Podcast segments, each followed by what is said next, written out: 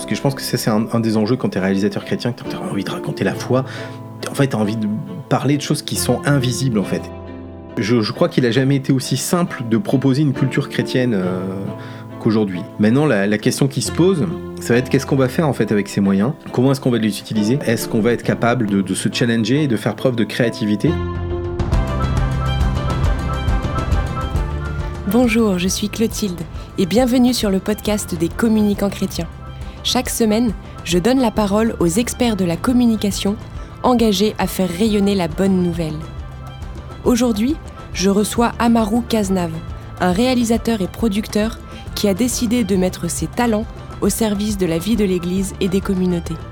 D'abord technicien audiovisuel pour TF1, il lance ensuite sa société de production avec laquelle il propose divers contenus vidéo comme des programmes courts pour la télévision, des vidéos corporate, des fictions, des parodies, des clips. En 2019, il crée Jesus Box, une plateforme de vidéo à la demande au service de l'évangélisation. À l'occasion de la sortie de son nouveau livre L'Église a besoin de créatifs, je l'interroge sur sa mission qui consiste à proposer des contenus audiovisuels actuels pour révéler le cœur de Jésus au quotidien. Dans cet épisode, il propose des outils et des conseils aux communicants pour renouveler la transmission de la foi avec les outils du 21e siècle. Nous allons voir comment réaliser une vidéo à partir de zéro, quels sont les ingrédients du bad buzz, mais aussi ses multiples inspirations du monde pour nourrir sa créativité. N'oublie pas de t'abonner au rendez-vous 30 minutes pour briller sur le site internet communicant-chrétien.com pour recevoir chaque semaine ta dose d'inspiration pour communiquer efficacement la bonne nouvelle. Tu peux aussi réagir au podcast et le partager afin qu'un maximum de communicants puissent bénéficier des conseils des invités. Merci pour ton écoute et à très bientôt. Bonjour Amaru. Bonjour euh, Clotilde. Merci beaucoup d'avoir accepté mon invitation. Je t'en prie, merci. de euh, témoigner aujourd'hui euh, sur le podcast des communicants chrétiens. Alors aujourd'hui, on va parler de ton travail et on va surtout s'interroger euh, pourquoi l'Église a-t-elle besoin de créatifs? Mais pour commencer, moi j'aimerais bien savoir d'où te vient cette passion pour l'image et la vidéo. Bah, en fait, euh, c'est assez marrant, mais moi je suis arrivé à la vidéo par le biais du son, par le biais de la musique. Euh, au départ, moi j'ai fait euh, des années, des années de, conservatoire, de musique, de, de groupes de musique, etc. Et en fait, je, suis rentré en BTS audiovisuel, un peu frustré de pas avoir d'option son dans le BTS dans lequel j'étais. Et en fait, ça m'a permis de découvrir la musique, pardon, de découvrir l'image. Et en fait, c'était vraiment un univers, c'était vraiment un monde que je connaissais absolument pas. Euh, et en fait, très vite, j'ai découvert un petit peu les, les- les rouages de l'image, du cadrage, de savoir en fait qu'on pouvait raconter des choses en fonction de là où on plaçait la caméra. Euh, j'ai trouvé ça assez passionnant. Et après, quand j'ai fait un peu une, un retour en arrière sur, sur euh, ce que je voulais faire quand j'étais petit, je me suis rendu compte que les, les- vraiment les métiers qui m'attiraient au départ, c'était agent secret et archéologue. En fait, parce que, Ah oui. Parce que j'adorais James Bond et Indiana Jones. Et en fait, au final, je me suis dit, mais en fait, qu'est-ce que t'aimes bien, Naru T'aimes bien euh, qu'on te raconte des histoires et raconter des histoires.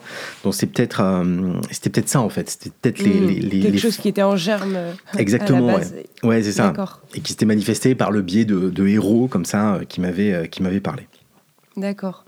Donc tu as travaillé euh, plusieurs années chez TF1. Mhm. En 2014, euh, tu montes ta propre société de production. Et euh, c'est à ce moment-là que tu, tu commences à faire des vidéos pour l'Église et des communautés. Euh, en 2019, tu crées Jesus Box, qui est une ça. plateforme de vidéo à la demande Ouais. euh, au service de l'évangélisation.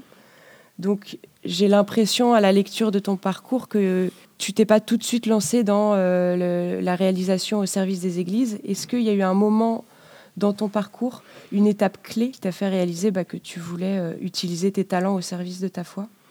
Bah, en fait, euh, là, si c'est vraiment sur le point de bascule de, entre le moment où je suis passé de, de TF1 à, à quelque chose où, où- où je vais euh, me lancer à mon propre compte et puis au service de, de l'Église et de ma foi, euh, ça va être la naissance de YouTube en fait. hein. C'est un petit peu opportuniste, mais euh, avant ça, il faut quand même s'imaginer, parce qu'on a l'impression que YouTube existe depuis toujours maintenant, mais, mais Mhm. en 2004, moi quand je suis rentré à, à TF1, ça existait absolument pas. Euh, c'est YouTube euh, a été créé en 2005 et en 2006 racheté par Google, donc c'est là vraiment où ça a explosé. Mais euh, voilà, même 2007-2008, on connaissait pas très très bien, on était plutôt sur Dailymotion, on découvrait en fait ces, nouveaux canaux en fait de diffusion de vidéos. Mais à l'époque, ça voulait dire en fait que en 2004, on avait deux moyens de diffuser ces vidéos. C'était à la télévision et au cinéma. Et en fait, mhm. euh, aujourd'hui, on a l'impression que oui, évidemment, on, peut créer des vidéos et puis les, uploader comme ça sur Internet, les mettre sur un site, un site euh, avoir du contenu viral. Mais à, l'époque, tout ça, c'était, même pas imaginable. Et donc, si c'est, si c'est vraiment ce rouage clé-là, ça a été vraiment l'émergence de YouTube. Et en fait, parce que en fait on a eu l'opportunité de créer des vidéos sur internet et de les diffuser euh, euh, sur des sites. C'est vrai que dans les années 2010, moi j'ai commencé à voir qu'il y avait du potentiel, c'est-à-dire que nous on était capable de créer nos propres prods et de les mettre en ligne euh, facilement sur internet, de voir qu'il y avait aussi un potentiel viral à ce qu'on était capable de faire, c'est-à-dire en termes de créativité, bah, on voyait qu'il y avait derrière des gens qui, qui appréciaient ce qu'on faisait, qui la regardaient. Et donc je me suis dit, mais au final, si toute l'institution s'y met, il y a vraiment, euh, il y a vraiment moyen en fait d'aller euh, beaucoup plus loin. Et euh, bah, il suffit qu'il y ait des gens qui se lancent en fait. Comme un outil en plus au service de, de l'évangélisation et un outil dont il, faut, il faudrait se saisir. Quoi. Bah ouais, tout à fait. C'est-à-dire que là, effectivement, on n'avait plus d'excuses de se dire, bah tiens, on n'est pas dans les, on n'a pas le budget qu'il faut, on n'a pas les, les bons mm. réseaux pour aller à la, à la télévision ou au cinéma. Là, tout d'un coup, en fait, on pouvait, euh, on pouvait choisir de diffuser ça sur Internet. Et alors, pourquoi est-ce que tu travailles euh, au service de ta foi? Est-ce que tu as l'impression d'avoir répondu à une sorte d'appel ou de mission? Alors c'est vrai que je pense qu'il y a quelque chose qui est de l'ordre un petit peu de l'appel. Bon, c'est, peut-être aussi un peu prétentieux de dire ça, mais euh, moi je pense que si je reviens aux, bases euh, là-dessus, je me suis converti en 2004. C'est-à-dire vraiment j'ai vécu un moment euh, fort en 2004 et à partir de là, en fait, si je reprends le, la base de la base, je me dis, mais bon, est-ce que Dieu existe? Oui, pour moi, Dieu existe.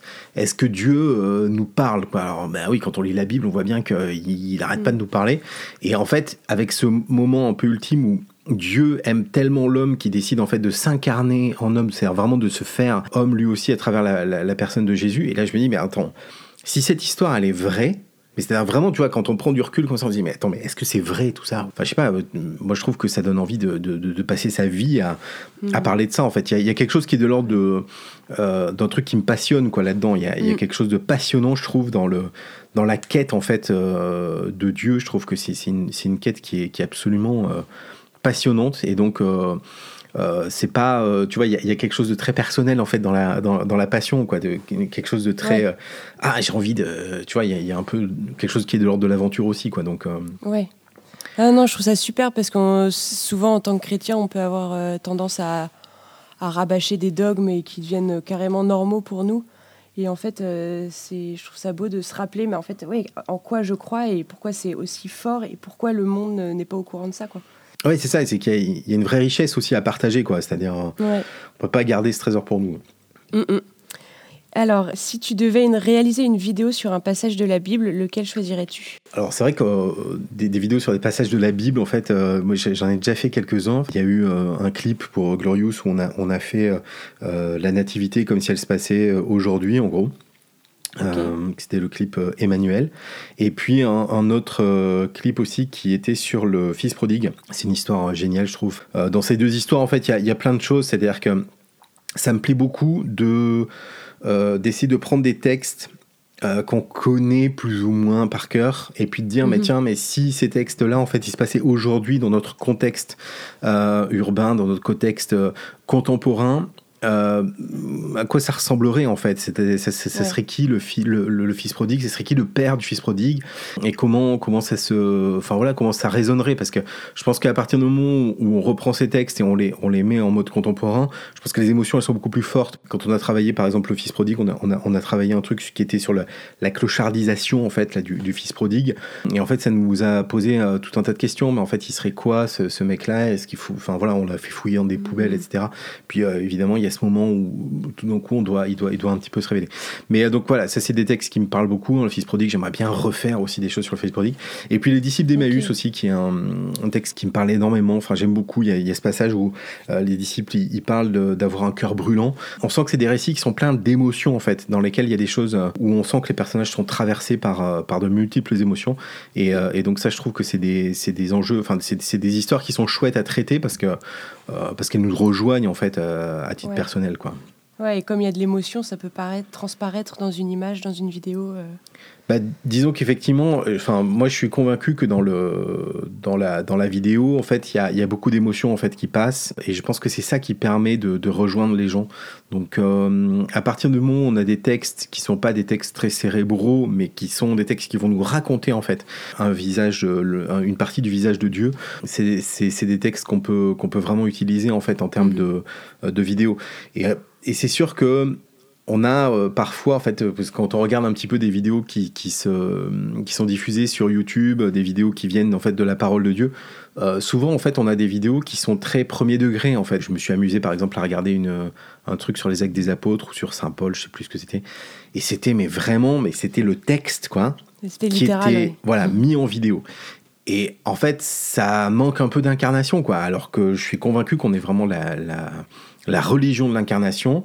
Euh, on se doit de, réfléchir sur ces textes et d'essayer de, les adapter. Alors, c'est sûr qu'on. Voilà, l'idée, c'est pas de trahir les textes, mais c'est de réussir à, les adapter au mieux. Alors, tu, anticipes un peu ma question suivante. Et en fait, on va, on va voir avec ton expérience et avec ta vision un petit peu de, cette manière de transmettre le message. Euh, on va essayer d'aider les communicants chrétiens qui nous écoutent à bah voilà, avoir des clés un petit peu pour euh, réaliser de belles vidéos et qui ont envie d'utiliser la vidéo dans l'évangélisation. Alors pour toi, on en a parlé un petit peu avant, mais est-ce que tu peux nous préciser quelle est la place de la vidéo dans la diffusion d'un message? Bah, en fait, je, pense que la vidéo, elle est, euh, elle est tout au long du message, en fait. C'est-à-dire que les, communicants, parfois, je pense que le, le tort qu'on a, ça serait de penser que on communique à partir du moment où on a fait la vidéo. C'est-à-dire, il y, a des fois un petit peu ce, cette caricature-là de dire, bon, ben, en fait, on a besoin de communiquer, on va faire une vidéo. Mais ça s'arrête strictement à ça. Alors que je pense que non, la vidéo fait partie d'un processus plus global, souvent dans lequel en fait on va pouvoir retrouver plusieurs vidéos. Euh, moi, je me dis souvent qu'en fait, quand les gens font appel à un professionnel pour, pour faire euh, une, belle vidéo, ça ne les empêche pas du tout dans le processus en fait plus global de penser à faire eux-mêmes des vidéos qui, sont, qui vont être mhm. faites au smartphone par exemple et qui vont euh, tout aussi bien euh, faire partie et servir en fait leur message de façon plus, euh, plus globale. Mais je pense que ça nécessite, et pour l'instant je vois pas encore trop ça dans le milieu chrétien, ça serait de, réfléchir en fait à, encore que ça, ça arrive, hein, mais, mais une, une vision très large de la communication. J'en sais rien, mais par exemple, euh, moi je pense souvent à ça, au, niveau, parce qu'on est, on est souvent appelé pour faire des vidéos sur le denier et l'évocation. Grosso modo, c'est vraiment les deux euh, piliers, euh, ouais. Les, deux gros sujets dans lesquels l'Église investit pour, pour communiquer. Et donc si on prend par exemple l'évocation, alors on se dit, bon, mais tiens, on va, qu'est-ce qu'on va faire? On va, Parce qu'il y a plein de façons d'aborder le sujet d'évocation. Hein.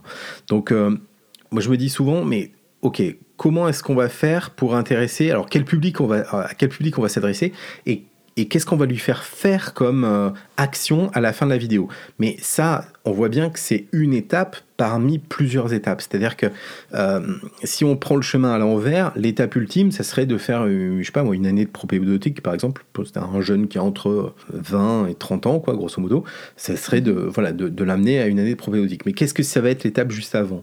Bah, l'étape justement, on se dit ça va peut-être être une retraite qui va l'amener à rentrer en aide propédeutique. Mais l'étape avant la retraite, peut-être de rencontrer un prêtre. Et l'étape avant le prêtre, bah, ça va peut-être être de lire un article. Euh, et l'étape avant, bah, ça va peut-être être de voir une vidéo. Et en fait, c'est comme ça qu'on voit un petit peu comment euh, on peut dessiner voilà, un chemin qui va où, on va vraiment se dire mais comment est-ce qu'on va concerner la personne qu'on cherche à toucher et puis euh, comment est-ce qu'on va lui faire faire étape par étape? C'est-à-dire, ça serait illusoire de se dire, bah, tiens, on va faire une vidéo, puis juste après, les gens vont rentrer en propé, parce que ça n'existe pas, c'est pas possible. Donc l'idée, c'est vraiment, avant toute chose, je pense, de, réussir à se dire, bah, tiens, comment est-ce que je crée euh, bah, ce qu'on va appeler un tunnel de conversion, hein, c'est un peu euh, en termes de marketing, et on voit bien que ça nous concerne tout, la conversion. Donc comment est-ce qu'on va faire, en fait, pour, pour créer ce tunnel-là? Et en fait, la vidéo, où est-ce qu'on va la mettre ou les mettre dans ce tunnel? Ok. Alors, c'est vrai que dans le milieu chrétien, parfois on a, on a pu assister à quelques, quelques vidéos un peu gênantes, un peu malaisantes parce que euh, tu as des, je sais pas, j'ai des images un peu qui me viennent en tête de, de communautés euh, un peu vieillissantes qui vont essayer de, de danser sur des, des musiques jeunes. Et, euh, et, souvent on peut être amené à voir des, des vidéos ultra gênantes. Et euh, est-ce que tu aurais identifié des ingrédients d'une vidéo malaisante et comment éviter le bad buzz en fait? C'est toujours un peu compliqué parce que ça touche pas que l'église, hein, le bad buzz. Il y a plein de. voilà, il y a plein de plein de grosses institutions même qui ont... et en fait, on peut voir des, très bonnes analyses d'ailleurs sur Internet. mais je pense que ce qui, ce qui va faire en sorte que bah, la vidéo va être mal reçue, euh, c'est euh, souvent parce qu'on n'a pas assez tenu compte du contexte et justement euh, dans lequel la vidéo va être diffusée. En fait, je, pense que quand on fait de la communication, il faut éviter de parler trop de soi, c'est-à-dire d'être trop auto-centré, c'est-à-dire vraiment de réussir à faire cet effort de dire, mais attends, pourquoi est-ce qu'on fait tout ça? Pour qui est-ce qu'on fait tout ça. Euh, et, s'intéresser vraiment euh, à la personne qu'on a en face de soi et, donc assez, assez problématique, de pas en faire une caricature évidemment, mais de bien, enfin de s'y intéresser et puis de d'aimer les gens qu'on a en face de nous, c'est-à-dire vraiment d'avoir de l'empathie pour pour le public qu'on vise. Du bad buzz pour moi ça va vraiment être euh, une vidéo qui va tomber euh, vraiment à côté du, message qu'elle voulait euh, faire passer et, euh, faire une, mauvaise caricature en fait de, du, public qu'elle vise. après évidemment voilà il peut y avoir des, des, choses qui vont être un peu ridicules qu'on va, qu'on va trouver sur internet mais là je pense que ça va être un problème et je pense qu'on va y revenir mais dessus plus loin dans l'interview mais ça va être un problème culturel quoi c'est à dire que mm. là je, pense que là, là où l'église elle a vraiment un gros effort à faire c'est à travailler son, son inculturation et aussi sa, propre culture, c'est-à-dire vraiment être, être à l'écoute de, de connaître un petit peu les films qui sortent, de voir un petit peu les vidéos qu'il qui y a sur Internet, euh, d'être un petit peu au courant, euh, de faire de la veille euh, sur, sur ce qui existe pour, pour éviter justement ce genre de vidéos malaisantes. Quoi. Est-ce que tu as identifié des étapes clés pour réaliser une vidéo à partir de zéro? Là, ce serait vraiment histoire de donner des, des conseils très pratiques à, à quelqu'un qui veut lancer une vidéo. par quoi il doit commencer? Un script, le matos alors, ouais, souvent les gens commencent un peu par le matos. Euh, et euh, c'est, je pense que c'est pas, je pense que c'est vraiment la dernière étape. Euh, pour moi, ça serait un petit peu comme se dire, ah, tiens, je vais faire la chanson, mais quel micro utiliser Michael Jackson? Et En fait, c'est pas ça qui va te donner la voix de Michael Jackson. Mais, mais ça serait plutôt de se dire, mais tiens, c'est quoi les besoins des gens qui sont en face de moi? C'est-à-dire vraiment commencer un petit peu à, à se dire, en fait, quel projet est-ce que je suis en train de servir, pour quel public, et donc quel euh, réconfort je vais pouvoir euh, apporter euh, à ce public qui est en face de moi. Et ensuite, on va commencer à réfléchir à quelle écriture va servir ce réconfort ou ce message. Quoi. Donc euh, pour moi, il y, a, vraiment une étape clé là-dedans qui est l'étape d'écriture, qui est extrêmement importante, euh, parce qu'en fait, on n'écrit pas une vidéo comme on écrit un livre ou comme on écrit un article de journal. C'est une écriture qui est très euh, efficace et qui, demande beaucoup, beaucoup, beaucoup de travail. Et on n'apprend pas à écrire une vidéo en 5 minutes, c'est pas, pas possible. ça demande du temps et donc là-dessus, je pense que c'est vraiment sur cette étape principalement que, c'est bien de se faire accompagner, c'est-à-dire si c'est la première fois qu'on le fait, euh, bah, peut-être demander euh, deux trois conseils à des gens qui l'ont qui l'ont déjà fait, ça peut être bien. Et ensuite réussir à, se demander aussi quelle action on va vouloir proposer au public qui va regarder cette vidéo. Je pense que ça fait euh, vraiment trois points très importants quel est le besoin de la personne en face de moi? Enfin, quand je dis quel besoin, c'est aussi, c'est surtout savoir mais quel public je vise, mm. quelle écriture euh, va servir le, mon message pour euh, ce public-là, et puis quelle action j'ai envie de proposer et de, faire faire à ce public euh, que je vise. D'accord. Alors on y a un petit peu, tu as commencé à en parler juste avant, mais est-ce qu'il faut adopter les codes visuels du monde pour être vu? Bah, c'est-à-dire, c'est vrai qu'on a toujours un petit peu cette excuse de dire oui, nous on n'est pas du monde, on est dans le monde, on n'est pas du monde. Bah, oui, mais en fait, il faut cette bien. phrase qui ressort, oui. Voilà, il faut bien comprendre ce que ça veut dire. Hein. C'est pas parce que on n'est pas dans le monde que euh, on porte pas d'habits ou qu'on n'a pas les mêmes habits que les gens ou que euh, on n'écoute pas la même musique. Enfin, c'est pas ça en fait. Euh, mm. ne pas être du monde en fait, c'est pas ça, ça n'a rien à voir avec ça. Donc, je, je crois que de toute façon en fait les codes visuels du monde, ce qu'il faut les utiliser pour être vu, c'est difficile de, dire oui ou non, enfin, parce que je pense pas que ce soit vraiment comme ça. Je pense surtout qu'on n'y échappe pas. C'est-à-dire qu'à un moment donné, ce qui est important, c'est d'être euh, euh, incarné dans l'époque dans laquelle on vit. C'est-à-dire, on est en 2021, il y a YouTube qui existe. Donc, si on veut faire de la communication chrétienne, bah, à un moment donné, il faut regarder des vidéos sur YouTube. Il faut être un petit peu au courant de ce qui existe. Il faut, faut, savoir un petit peu les programmes qui, qui existent aujourd'hui en 2021 et pas se référer à des, vieilles références des années 90 ou, ou même d'il y a 10 ans. C'est-à-dire, c'est sûr que des fois, on entend, enfin, ça, peut arriver, d'entendre dans des diocèses, ah ben tiens, on va faire une parodie de Bref mais attends, mais bref, c'était il y a 10 ans, donc euh, est-ce que vraiment c'est toujours d'actualité de vouloir faire une parodie euh, de Bref est-ce que c'est une bonne chose de vouloir faire aussi une parodie? Est-ce qu'on peut pas être plus créatif que ça et, et se challenger un petit peu? Même si euh, j'ai rien contre les parodies, hein, j'avais fait plusieurs moi-même, c'est très bien. Mais c'est vrai que je pense que ça, ça vaut le coup de pas rester sur sa première idée et d'essayer de se challenger un petit peu sur ses idées. Et puis je pense qu'il faut, faut pas hésiter non plus à se faire un petit peu violence, à sortir un petit peu de sa zone de confort. je sais que ça c'est difficile et il peut y avoir un petit peu des, des, freins quoi, au départ, euh, quand on est chrétien, à se dire non, mais attendez, je vais pas. Oh, il y, a un petit côté un petit peu ah, ça c'est impur, je vais pas regarder. Alors, euh, je vous dis pas de regarder n'importe quoi, hein, c'est pas, pas ça, mais euh, les, les, programmes qui sont diffusés à la télévision, c'est pas. Enfin, on, on, a le droit de les regarder, et puis, puis aussi, en fait, de regarder des choses avec lesquelles on n'est pas d'accord. C'est-à-dire, moi, tout ce que je regarde, je ne. Enfin, ne, ne tu cautionnes pas. Je cautionne pas forcément, exactement. Mais en revanche, je trouve que c'est important que je sois au courant euh, que ces choses-là existent. Parce que parce que c'est important que je sache aussi ce que va regarder en fait quelqu'un qui a mon âge qui n'est pas chrétien mhm. et que ça va peut-être m'aider à le rejoindre là où il en est. Parce que on a aussi tendance un petit peu à se dire oui il faut qu'on aille aux périphéries mais on a, on a tendance souvent à aller aux périphéries plein de notre centre en disant bonjour qui veut du centre? Alors on est parce que nous là et, en fait, les gens ils disent mais attendez, moi j'en veux pas, en fait, parce que moi je suis très bien là où je suis. Et, de réussir en fait à dire ok, en fait, mais c'est quoi ta vie à toi Quand on pense aux gens en se disant mais tiens, on va aller aux périphéries, mais on va vraiment s'intéresser aux gens qui y sont, à leurs besoins, euh, comment est-ce qu'on va les réconforter? Et, en fait, je pense que ça, c'est vraiment un premier pas qu'on doit faire. Et donc de dire, OK, en fait, je vais aller aux périphéries, mais je vais vraiment m'intéresser à ce qui s'y passe, à quels sont les codes de, de, ces lieux-là. Et euh, en fait, comment est-ce que je vais pouvoir m'intégrer là-dedans euh, pour être pleinement chrétien à mmh. cet endroit-là. quoi. Et, et là, là, il y a un bel enjeu. Ah, je trouve ça trop beau parce que c'est qu'on a souvent tendance à vouloir voir la périphérie comme on veut et donc euh, comme on l'attend, alors qu'en fait non, il faut aller là où sont les gens et même si ça nous rebute un peu, bah non, on y va quoi. Exactement. Même si ça nous plaît pas, euh, c'est là où sont les gens quoi. Ouais, c'est tout à fait ça. Ouais. C'est là où sont les gens. Et puis, et puis euh, je pense que c'est là où on a un, beau, un beau travail à faire. C'est-à-dire, il y a, y, a, y, a de belles, il y a de belles choses et qui vont peut-être nous demander aussi de, de, repenser les choses un peu différemment de, de ce à quoi on s'attendait. Alors maintenant, on va peut-être voir des conseils pour, euh, pour aider les communicants plus d'un point de vue intérieur qui se poseraient des, questions euh, sur sa place dans le monde et, s'il peut être amené à faire des vidéos.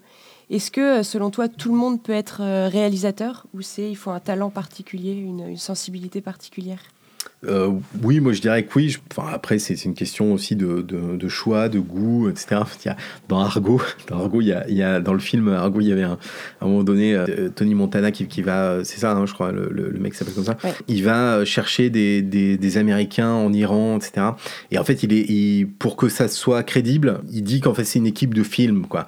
Et donc euh, il regarde un petit peu les fiches de poste de, de, chacun, et puis il demande parce qu'avant, au, au, moment où il prépare la mission, il, il bosse quand même avec des vrais producteurs de cinéma et puis il regarde les fiches et puis euh, il dit mais attends là le mec euh, vous dites qu'il est réalisateur mais est-ce que est-ce qu'il va pouvoir réussir à, avoir toutes ses compétences en, 48 heures? Et là le mec lui mhm. répond bah en singe j'y arriverai. Donc euh, et donc moi ça m'a fait ça m'a fait beaucoup rire. Donc, je me dis ah bah oui effectivement bon bah ouais ouais dans ce cas-là bon bah tout le monde tout le monde peut être réel. Non, mais être réalisateur, c'est vrai qu'on se dit, bon, et des fois, en plus, il y a un peu un, truc prise de tête en France avec, avec le cinéma d'auteur, etc. Mais c'est en fait, euh, enfin, je pense qu'il y, a vraiment une. C'est un enjeu d'écriture, quoi. Être réalisateur, c'est un point de vue. Et donc après, bon, ben, il faut, faut s'intéresser au code de, de, la réalisation vidéo, euh, et puis voilà, les appliquer, les braver. Mais je pense que, ouais, ouais, à partir du moment où on s'y, intéresse vraiment, euh, je pense que bien sûr. Est-ce que toi, tu as une, une, découverte ou un, un, auteur, un réalisateur qui t'inspire particulièrement? Alors bah il y en a plein en fait. Moi j'avais découvert Michel Gondry euh, qui est un réalisateur de clips vidéo. J'ai regardé énormément de clips quand j'étais adolescent et Michel Gondry que j'ai découvert en BTS. Il a un univers extraordinaire en fait. Il a fait euh, il a fait énormément de clips pour les Daft Punk, pour euh, Björk, pour mm. IAM. Enfin il a, il a fait beaucoup beaucoup de, de, choses vraiment super et il a un, très bon univers et en plus sur Instagram, enfin moi ce que j'aime bien avec Michel Gondry, c'est qu'il a un univers très incarné. C'est-à-dire quand on le suit sur Instagram, des fois il s'amuse à faire des petits stop motion pour raconter une petite histoire. Il va pas faire un, ça va pas être digital, c'est vraiment il va découper dans du papier ses personnages, il va les animer euh, image par image.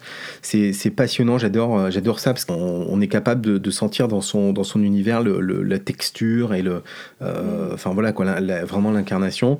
Après bah, sur le sur des vidéos qui vont être plus dans le rythme, moi j'aime beaucoup Guy Ritchie en fait qui, qui, qui fait des, des, trucs très clippés, donc j'aime beaucoup ce, ce, ce rythme-là. Et puis Terence Malik qui est un euh, pour moi, qui, qui, m'a foutu une énorme baffe avec euh, Tree of Life. Et après, à partir du moment où j'ai vu Tree of Life, je me suis vachement intéressé à son cinéma. Alors, c'est très différent, c'est très contemplatif. Et puis, euh, très spirituel aussi. Quoi. Il, y a, il y a vraiment des enjeux de, euh, de fois. Et, un, dernier réalisateur qui m'a bluffé, là, c'était le, réalisateur de Ad Astra, qui est devenu un de mes chouchous euh, après Ad Astra. Et j'ai trouvé ça génial, parce que euh, j'adore en fait quand les réalisateurs arrivent en disant, en fait, ce que je voudrais, c'est raconter une aventure intérieure, c'est-à-dire réussir, parce que je pense que ça, c'est un, des enjeux quand tu es réalisateur chrétien, que tu as envie de raconter la foi, en fait, tu as envie de parler de choses qui sont invisibles, en fait. Et bah, c'est compliqué, quoi, parce que comment tu vas parler de foi Et donc, dans Ad Astra, en fait, il a dit attendez, ce qu'on va faire, c'est qu'on va raconter en road movie intérieur, c'est vraiment euh, comment, comment ça se passe à l'intérieur du personnage, mais on va, on va prendre une carte euh, de l'univers et on va, on, va, on va mettre ça en fait sur une route dans l'univers. Et donc le, mec en fait va vraiment euh, passer par des étapes clés, mais c'est tout ça, ce sont des, des, étapes de, de, son cheminement intérieur et j'ai trouvé mmh. ça. ah bah j'irai voir, ça me dit rien du tout.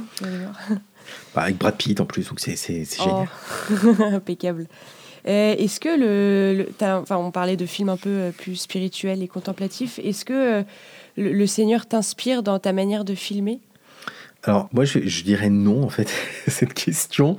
non mais en fait c'est-à-dire que en fait, c'est un peu terrible, mais au fur et à mesure des années, j'ai un peu le sentiment que le Seigneur, il s'en fout un peu de, nos beaux films et, tout ça. C'est-à-dire que moi, je pense qu'on les fait un petit peu pour nous et, parce que parce que voilà, on se sent euh, rempli d'une mission et voilà, et c'est très bien. Et, je pense que c'est très important de faire du bon travail. Mais, je pense que le bon Dieu, c'est pas là-dessus en fait qui, qui nous attend. C'est-à-dire vraiment. Euh, je pense pas que euh, quand on va arriver au ciel, là, tous les communicants chrétiens vont dire hey, les mecs, vous avez fait du. J'ai regardé tout au film, hein. et pas mal, hein, franchement. Et puis on a, on a un palmarès. Non. Vous avez fait combien de vues euh, Ouais, ouais, exactement. Non, mais vraiment, il y a, y a, quelque chose qui est de l'ordre, je pense, là-dessus. Euh, euh, le bon Dieu s'en fout un peu et mm. je pense que c'est vraiment dans notre attitude en fait que là il y a quelque chose dont on doit euh, s'inspirer c'est-à-dire vraiment euh, moi c'est ça qui me questionne plutôt maintenant quand je travaille ça va pas être tellement dans le dans la performance artistique que je vais pouvoir euh, donner sur un, sur un projet. je pense que j'ai confiance aujourd'hui dans ce que je suis capable de proposer en tant que réalisateur. Mais en revanche, là où euh, je vais, euh, je, vais m'inspirer du bon Dieu, ça va être plutôt de me dire, mais quelle attitude je vais avoir avec les gens avec qui je vais bosser. C'est-à-dire vraiment, mais du, du, début du projet jusqu'à la fin, et d'être capable d'être persévérant là-dessus, même à la toute fin du projet. C'est-à-dire de dire, mais c'est important que tout se passe bien et que euh, les gens se sentent euh, écoutés, que il peut y avoir beaucoup de tensions en fait hein, sur un projet de, communication, sur un projet de film. moi, quand j'étais à TF1, ça gueulait beaucoup en régie. Enfin voilà, il faut, faut, avoir une bonne gestion du stress pour pouvoir encaisser tout ça. Mais il n'y a pas de raison que des fois, il n'y a pas de raison qu'on gueule, en fait, faut, faut être un peu patient et puis écouter les gens et puis euh, parler avec bienveillance. Je pense que là, là, il y a quelque chose qui, qui doit être très inspirant pour nous dans notre leadership au moment où on, travaille un projet, euh, sur le plateau, dans les interactions avec les comédiens, etc. Et puis euh, d'avoir confiance aussi dans le fait que à partir du moment où on a donné le maximum de, de tout, eh ben, on a fait, on a fait le taf, quoi. Et puis aussi d'être capable d'accueillir les accidents en fait qu'il va, qui va y avoir tout au long du processus créatif. Le, le, projet va pas se passer comme on pensait parce qu'il va y avoir des travaux et donc il va y avoir du bruit, donc il va falloir qu'on s'adapte et, euh, et qu'on soit justement créatif euh, alors qu'on s'imaginait faire le projet ultime, un petit peu parfait, mais, euh, mais de se dire non mais attends, là en fait c'est pas en insistant comme un bourrin que on va servir le projet, mais c'est peut-être en faisant preuve d'adaptation et là, peut-être que le bon Dieu va nous attendre à un endroit où on n'imaginait même pas, et il va y avoir de la magie. Et donc, euh, et donc ça, c'est ça, c'est aussi un, un, des rouages, je pense, important dans le, voilà, dans le, dans la posture en fait, hein, tout simplement. Ok. Alors, on va, on va enfin parler de ton livre. L'Église a besoin de créatifs. Euh, ben je, te la pose cette question. Pourquoi, pourquoi est-ce que l'Église a besoin de créatifs? Est-ce qu'il y en a déjà? Est-ce qu'ils sont en puissance et ils n'osent pas se révéler? Je, pense, je pense que en fait on est à une époque où enfin, YouTube a, a, permis en fait une émergence de la créativité, bon, que ce soit dans la vidéo mais pas que. Hein. Euh, je pense que tous les réseaux sociaux en fait ont, permis euh, à divers talents de s'exprimer, euh, que ce soit des graphistes, que ce soit des illustrateurs, euh, vidéastes, même des auteurs et des musiciens. C'est-à-dire qu'on n'a jamais entendu autant de groupes de musique euh, qu'aujourd'hui. On n'a on a, on a jamais eu euh, une, autant de, possibilités en fait de pouvoir diffuser des contenus culturels qu'aujourd'hui. et donc je pense que là-dessus, il y a un enjeu créatif. Et donc en fait, je, je, je crois qu'il a jamais été aussi simple de proposer une culture chrétienne. Euh, qu'aujourd'hui. Et on a, on a vraiment des, des super moyens de, de, pouvoir le faire. On a tous les moyens techniques possibles et imaginables. Maintenant, la, la question qui se pose, ça va être qu'est-ce qu'on va faire en fait avec ces moyens, comment est-ce qu'on va les utiliser? Et euh, est-ce qu'on va être capable de, de, se challenger et de faire preuve de créativité pour mettre ces moyens au service de, de notre foi? Ouais, ne pas se mettre en avant, euh, bah, cultiver un ego, euh, mais vraiment le faire avec détachement et pour une mission qui nous surpasse. Ouais, et puis, puis je crois aussi pas, pas faire preuve de trop de calcul non plus, c'est-à-dire que euh, en fait en face de nous, et je pense que là l'enjeu le, de l'Église c'est aussi de comprendre que à travers les, la culture digitale et à travers les moyens euh, du, digital, elle peut rejoindre en fait des, des, pauvretés, parce que souvent en fait on se dit ça, c'est qu'on se dit bah ouais en fait euh, c'est bien beau de faire des vidéos, mais euh, c'est pas ça qui donne à bouffer aux gens, ou enfin voilà c'est pas comme ça qu'on qu qu sert les pauvres. Et en fait je crois tout le contraire, c'est-à-dire que je crois vraiment que sur Internet il y a énormément de pauvreté qu'on n'a pas forcément identifié en Église. C'est-à-dire qu'on est resté un petit peu sur, le, sur les premiers étages de la pyramide Maslow, là, en se disant, bah, tiens, euh, en fait, euh, ce qu'il faut, c'est aller faire des maraudes, euh, ce qu'il faut, c'est faire plein de choses au service mm. des, des, des, des pauvres, mais c'est très bien, il faut, faut, continuer à faire ça, hein. je ne dis pas qu'il faut arrêter, mais il faut aussi euh, être capable d'ouvrir un autre champ, de se dire, mais attends, des pauvretés, euh, il y en a aussi sur Internet. Et là-dessus, bah, peut-être qu'on n'a pas encore pris toute la place qu'on mériterait de prendre, et, donc de dire, mais il y a beaucoup de gens qui cherchent du réconfort sur Internet, qui vont, poser leurs questions à Google. Euh, ça va pas forcément être est-ce que Dieu existe, euh, mais, ça va peut-être être, euh, bah, je traverse une période de chômage, qu'est-ce que je dois faire quoi? Comment, comment est-ce que je fais pour traverser ça avec dignité? Et, là-dessus, je pense que l'Église a beaucoup plus à apporter qu'elle ne, le fait aujourd'hui ou qu'elle ne l'imagine. C'est peut-être des pauvretés qui sont pas matérielles, mais qui sont psychiques et, spirituelles. Ouais, ça rejoint un peu le, le, pareil, le coup des périphéries. On pense souvent pauvreté euh, physique et matérielle, mais en fait, euh, il y a bien des gens derrière euh, les, les, les, comptes et les réseaux sociaux, donc c'est aussi là qu'il faut les, les, rejoindre. Quoi. Exactement.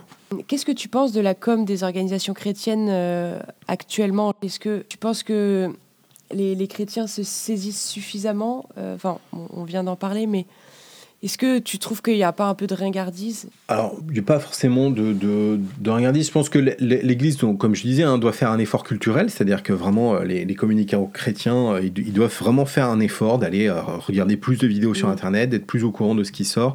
Je, je pense que l'Église, bah forcément, est, ça fait pas très longtemps en fait que tous ces outils existent.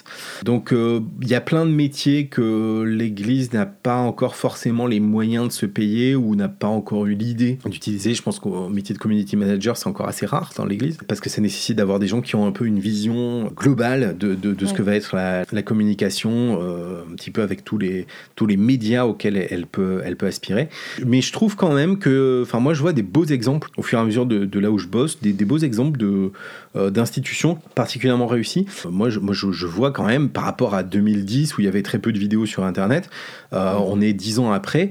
Euh, bah, L'autre jour, là, je faisais, un, je, je, faisais une conférence chez les Dominicains, et donc pour la, pour la conférence, j'avais cherché euh, des, euh, justement un petit peu où on en était quoi, de, de tout ça. Et donc j'avais tapé diocèse sur YouTube pour voir un petit peu ce qui ressortait. Et donc j'ai regardé toutes les chaînes du diocèse français. J'en ai trouvé 66, je crois, enfin une soixantaine. Il y a 93 diocèses en France. Donc ça veut dire qu'il y a plus de deux tiers des diocèses qui ont euh, leur chaîne YouTube. Alors, ils n'ont pas tous des milliers d'abonnés, mais en fait, ça veut dire que quand même, en 2021, deux tiers des diocèses, en tout cas, sont vraiment connectés et ont proposé des vidéos à, mmh. leur, à leur communauté. Il y a un vrai intérêt de, de l'Église sur, sur, ces, sur par rapport à YouTube. il y a un vrai intérêt de l'Église à s'intéresser à la communication. Et, et donc, ouais, des, des, exemples, il y, en a, il y en a franchement, il y en a plein de, de super. Moi, ce que je retiens souvent, c'est un petit peu la méthode de travail que, qu'on a. C'est-à-dire qu'il y a, y a des fois où effectivement on sent bien qu'il faut accompagner le, les, gens avec qui on bosse bon, ben, de la conception, enfin de, de l'écriture de la vidéo jusqu'à même la diffusion, parce que parfois mm. en fait ils ne savent pas trop quoi faire une fois que la vidéo a, été créée.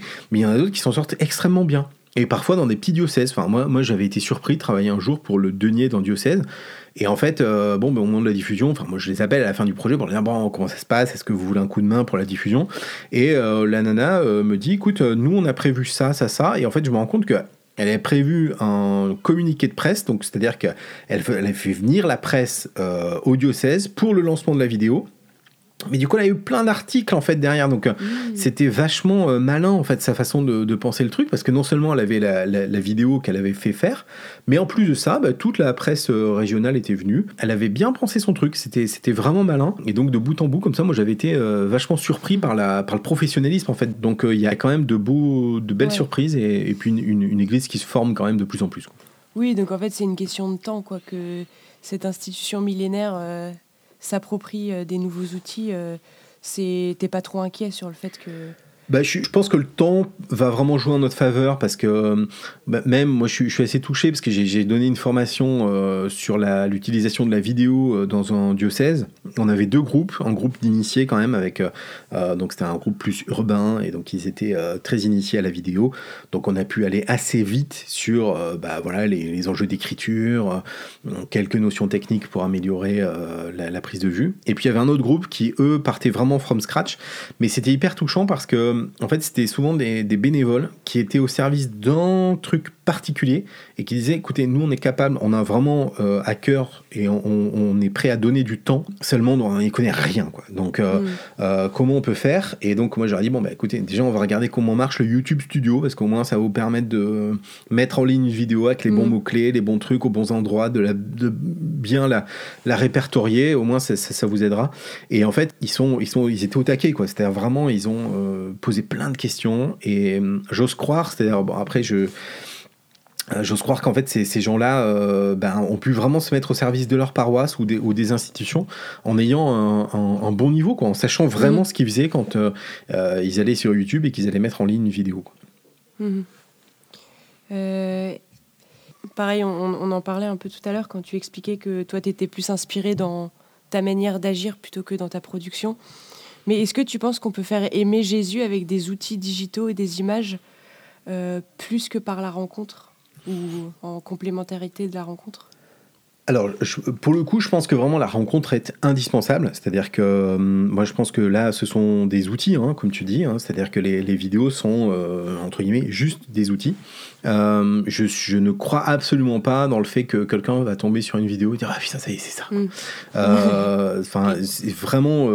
alors, peut-être ça peut arriver, tu vois, j'en sais rien, hein, mais. mais mais en tout cas, c'est pas comme ça que je pense mes vidéos. C'est-à-dire, moi, quand je crée des vidéos, je me dis jamais, ah bah tiens, ça va être pour toucher telle cible euh, sur Internet qui va tomber dessus, parce que déjà, en fait, ils vont pas tomber dessus. Aujourd'hui, en fait, il faut pas se leurrer, mais l'algorithme de YouTube fait que 95% des vidéos que tu vois, elles sont fabriquées par 5% des créateurs. Donc, toi, demain, euh, tu vois, euh, si on se lance, c'est très compliqué euh, de réussir à avoir une audience extrêmement large. Donc euh, on sait euh, déjà aujourd'hui, enfin moi en tout cas c'est ma conception de l'évangélisation, mais que les vidéos qu'on va créer en tant que chrétien, elles vont tomber avant tout chez des chrétiens.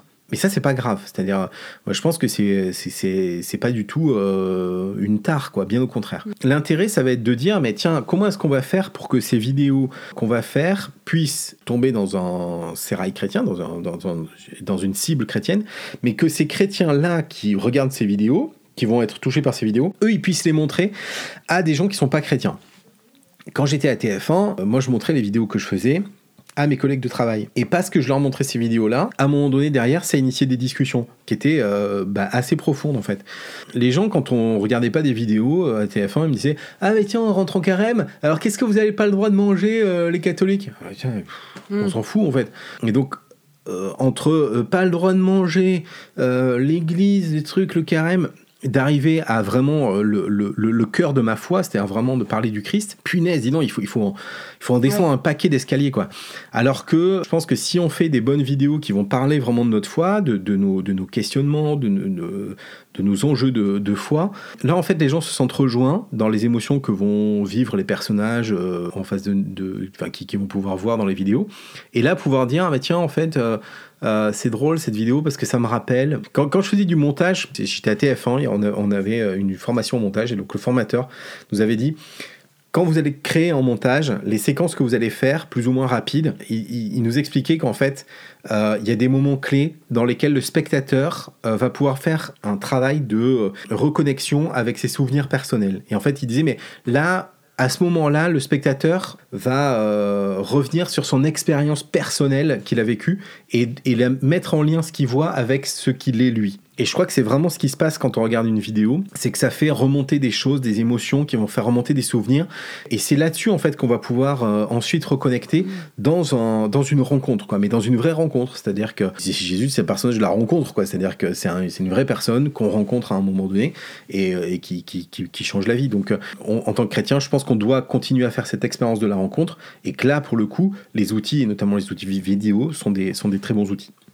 Ouais, donc c'est pas pour convertir directement, mais juste pour susciter des questions et des discussions, euh, Exactement. des échanges. Ouais. Et des échanges profonds, quoi. Des échanges qui vont vraiment euh, venir euh, tout de suite, quoi. Une brèche qui va, qui va permettre de, de, de rentrer dans le cœur du sujet. Alors pour terminer avec une dernière question euh, un peu folle, mais si tu avais un budget complètement illimité et un temps euh, illimité aussi, quel serait ton projet le plus fou? Alors, c'est marrant parce que moi, j'ai été très touché par euh, le film Jésus de Nazareth de, de Zeffirelli. Et, euh, et en fait, je, euh, forcément, il est vieux un peu ce film, il est en 4 tiers, euh, et donc il mériterait un petit peu de- de- d'être refait. Moi, ça, ça m'intéresserait énormément en fait de refaire ce, ce film-là, parce que je trouve qu'il est très bien écrit en fait, et euh, avec des enjeux qui sont extrêmement euh, contemporains. Et franchement, reprendre ce film-là euh, tel qu'il est écrit, en le retournant aujourd'hui pour qu'il soit euh, dans le bon format, voilà, que, que ça ne sente pas euh, trop la, la poussière, ça, ça- ça- ça serait, euh, ouais, ça serait un projet qui me tiendrait vraiment à cœur. Ok. Bah écoute Amaru, un, un grand merci pour euh, toutes tes réponses. Je pense que ça va faire un podcast riche, mais au moins euh, on a plein plein plein d'inspirations et de conseils. Trop chouette. Bah un grand merci. Bah, merci à toi Clotilde. À, À plus. bientôt. Salut Ciao. Clotilde. Ciao. Salut. Je vous remercie d'avoir écouté ce podcast Communicant Chrétien. S'il vous a plu, n'hésitez surtout pas à le partager autour de vous. Pour retrouver tous les podcasts et contenus inspirants, vous pouvez vous rendre sur le site internet communicant-chrétien.com. Abonnez-vous au rendez-vous 30 minutes pour briller pour recevoir chaque semaine un podcast inédit et des clés, des conseils, des inspirations pour faire rayonner votre message. Et si vous souhaitez vous former et former vos équipes, nous vous proposons la masterclass Communicant Chrétien, une formation complète pour tous les communicants qui veulent progresser et mettre le feu au monde. Elle vous apprendra à adapter les techniques de communication d'aujourd'hui à votre organisme chrétien. Enfin, si vous avez un projet, une question, une idée de podcast, contactez-nous pour qu'ensemble nous puissions partager les bonnes pratiques et ainsi faire rayonner la bonne nouvelle. À bientôt!